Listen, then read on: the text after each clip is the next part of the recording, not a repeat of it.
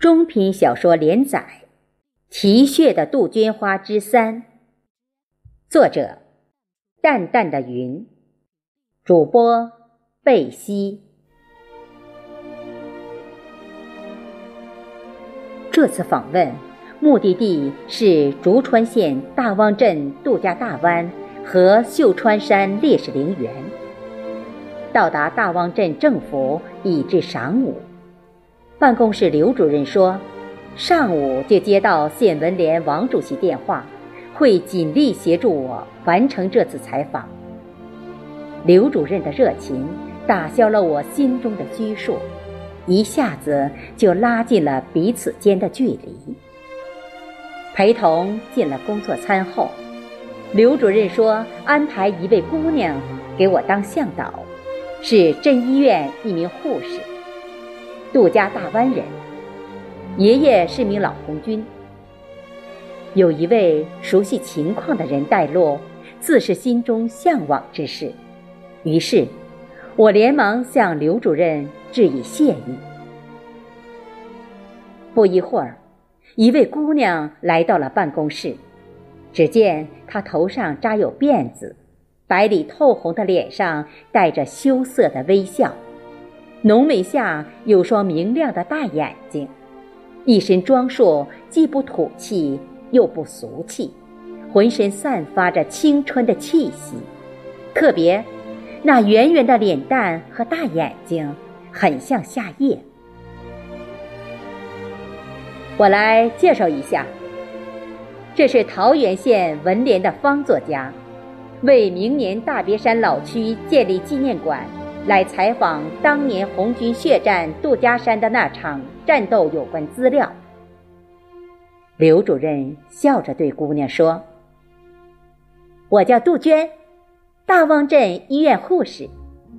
如果没有猜错，您就是散文《杜鹃红似火》，你没如约而来的作者方作家。”姑娘主动向我做了自我介绍。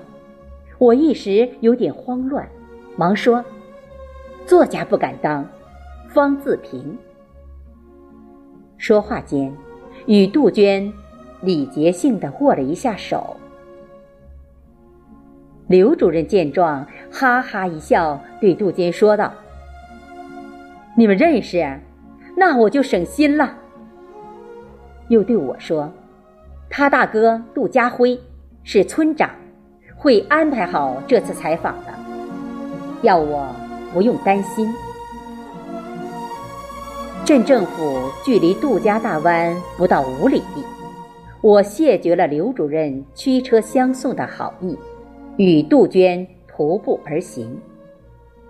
在途中，他简要向我谈了家庭情况。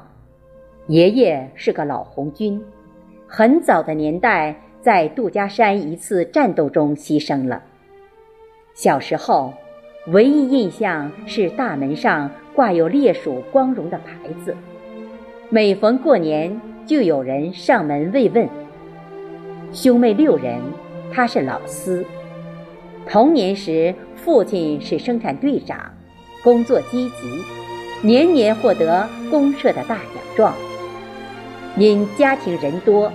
父亲又拒绝了国家照顾，日子过得很苦。这些年来，大哥参军复员后当了村长，二哥在城里做生意，他也卫校毕业，在镇医院当了一名护士。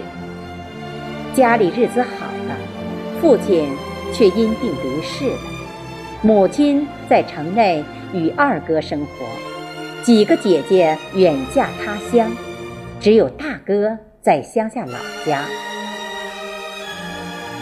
我们谈到了散文《杜鹃红似火》，你没如约而来中的夏夜，和他曾在大别山战斗过的老红军爷爷。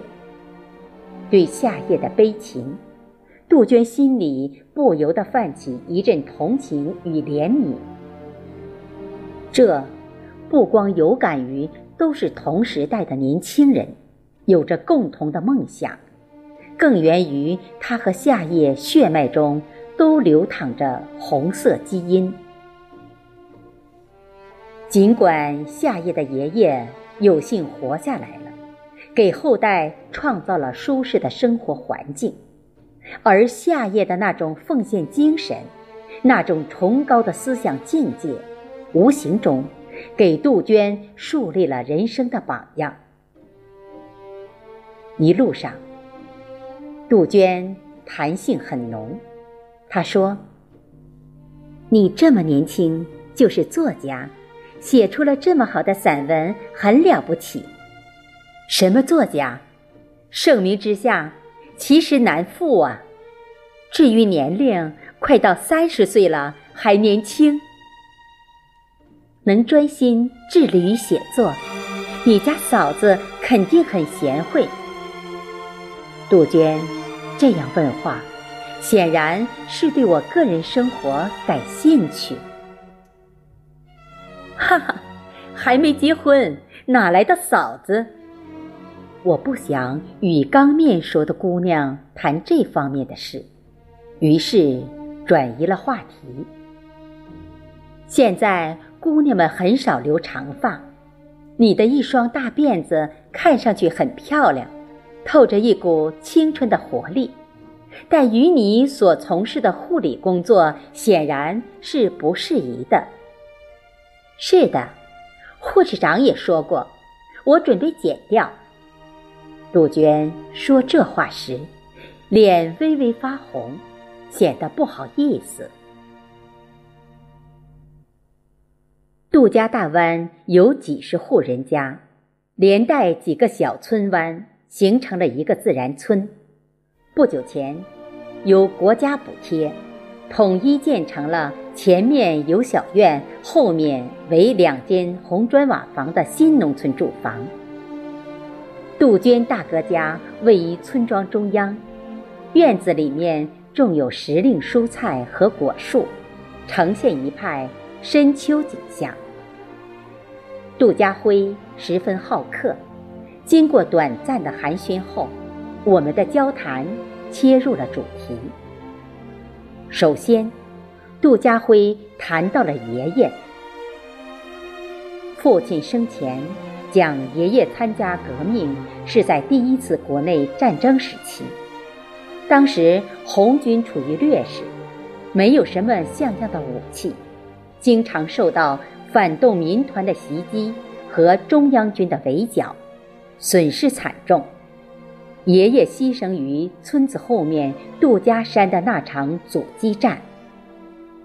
讲述间，杜家辉向我展示了爷爷的烈士证书，上面写着：“杜东奎同志在第一次国内革命战争中壮烈牺牲，经批准为革命烈士，特发此证，以资褒扬。”下面落款为。中华人民共和国民政部，一九五二年十月五日，盖有民政部鲜红的大印。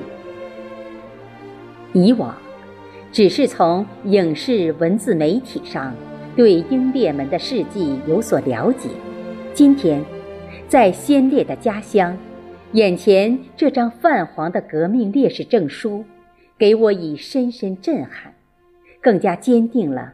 把他们的足迹记录下来的信心，于是详细询问了那场战斗的细节。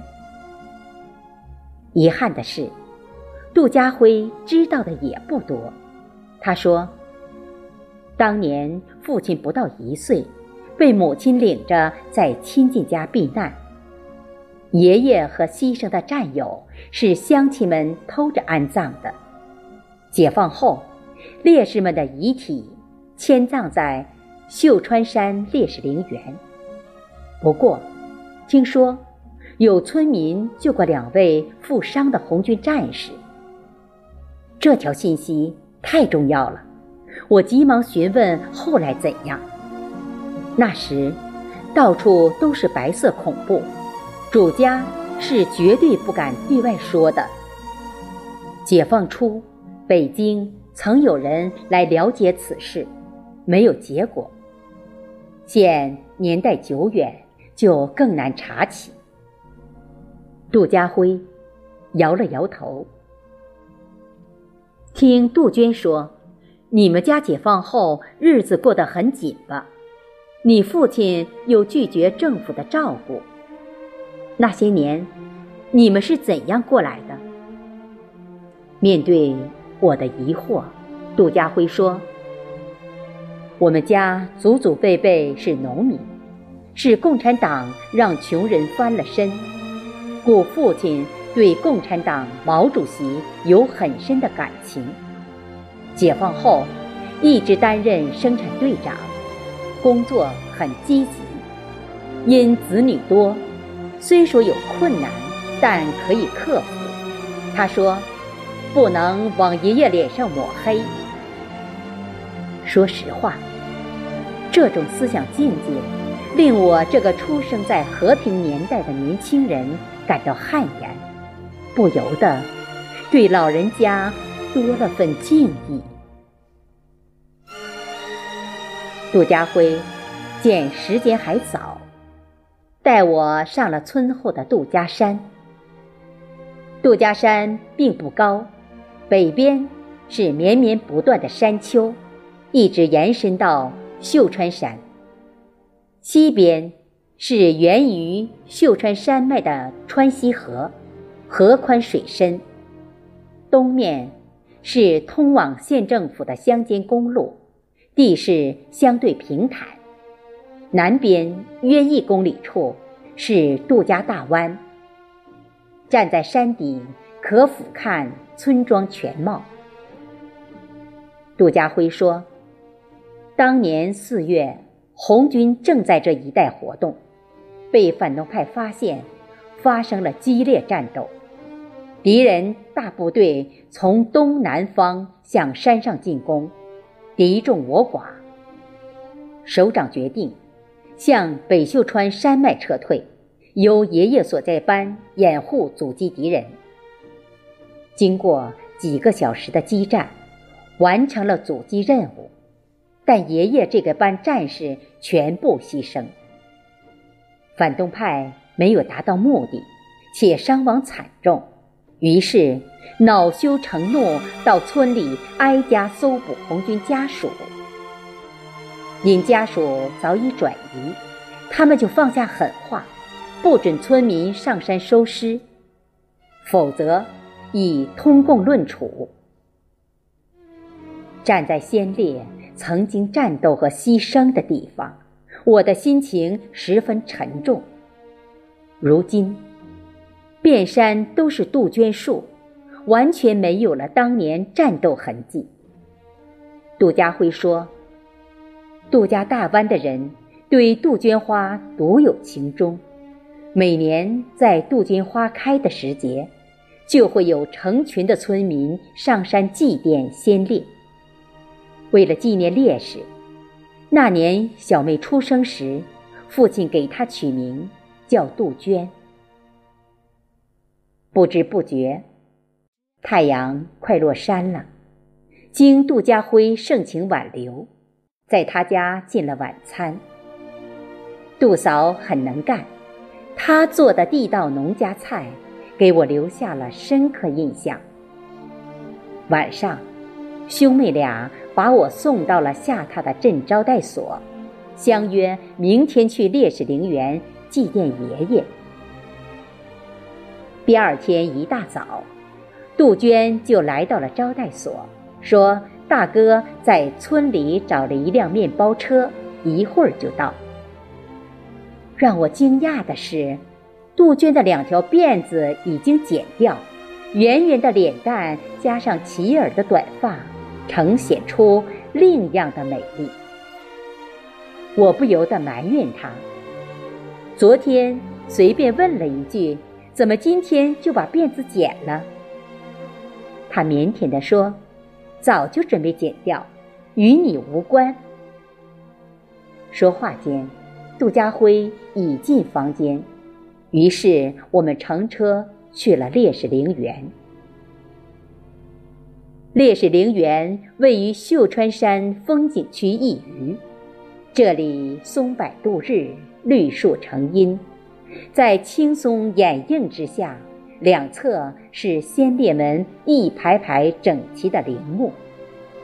我们在爷爷墓前虔诚地下跪，烧香磕头，以尽后辈的孝道。爷爷墓碑正中标有红军烈士杜东奎之墓，两边简要注明了生卒年月及牺牲的地点和立碑时间，没有更多的生平介绍。见我很注重看碑文，杜家辉说。那时，我们这里当红军的人很多，牺牲的也很多，绝大多数连牺牲地都找不到。爷爷堂兄弟七人，全都参加了红军，也全部牺牲了，就是爷爷还有墓地。从陵园介绍得知，秀春山属大别山南麓高峰之一。山深林密，方圆几十里是打游击的好地方。黄麻起义副总指挥曾在此地带领红军与反动派做过英勇斗争，这里的人民为中国革命的胜利做出了巨大牺牲。此刻，整个陵园静悄悄，一派肃穆。我在心中默默地说：“先烈们，安息吧！我们一定要沿着你们的足迹走下去，守住你们用鲜血和生命换来的江山。”竹川之行，显然使我的灵魂受到了一次空前的洗礼。虽然知道了部分先烈的英勇事迹。但一些具体细节还不甚清楚，如杜家山那场战斗的详细经过，收留红军伤员的农民是谁，被收留的战士建国后来寻找了恩人没有，也没有发现夏叶爷爷在大别山战斗的线索。这些重要的历史资料如缺失。则会留下永久的遗憾，我感到很焦急，决定去省图书馆翻阅相关资料，碰碰运气。而彼时，却传来了好消息：为了更好地挖掘革命老区大革命时期的这段历史，省有关方面准备在大别山召开三线作家小型笔会。届时，有史学专家参入，我被列为参会的人选之一，感到很激动，期盼心中的难题能找到答案。谢谢大家的收听，我们下期再会。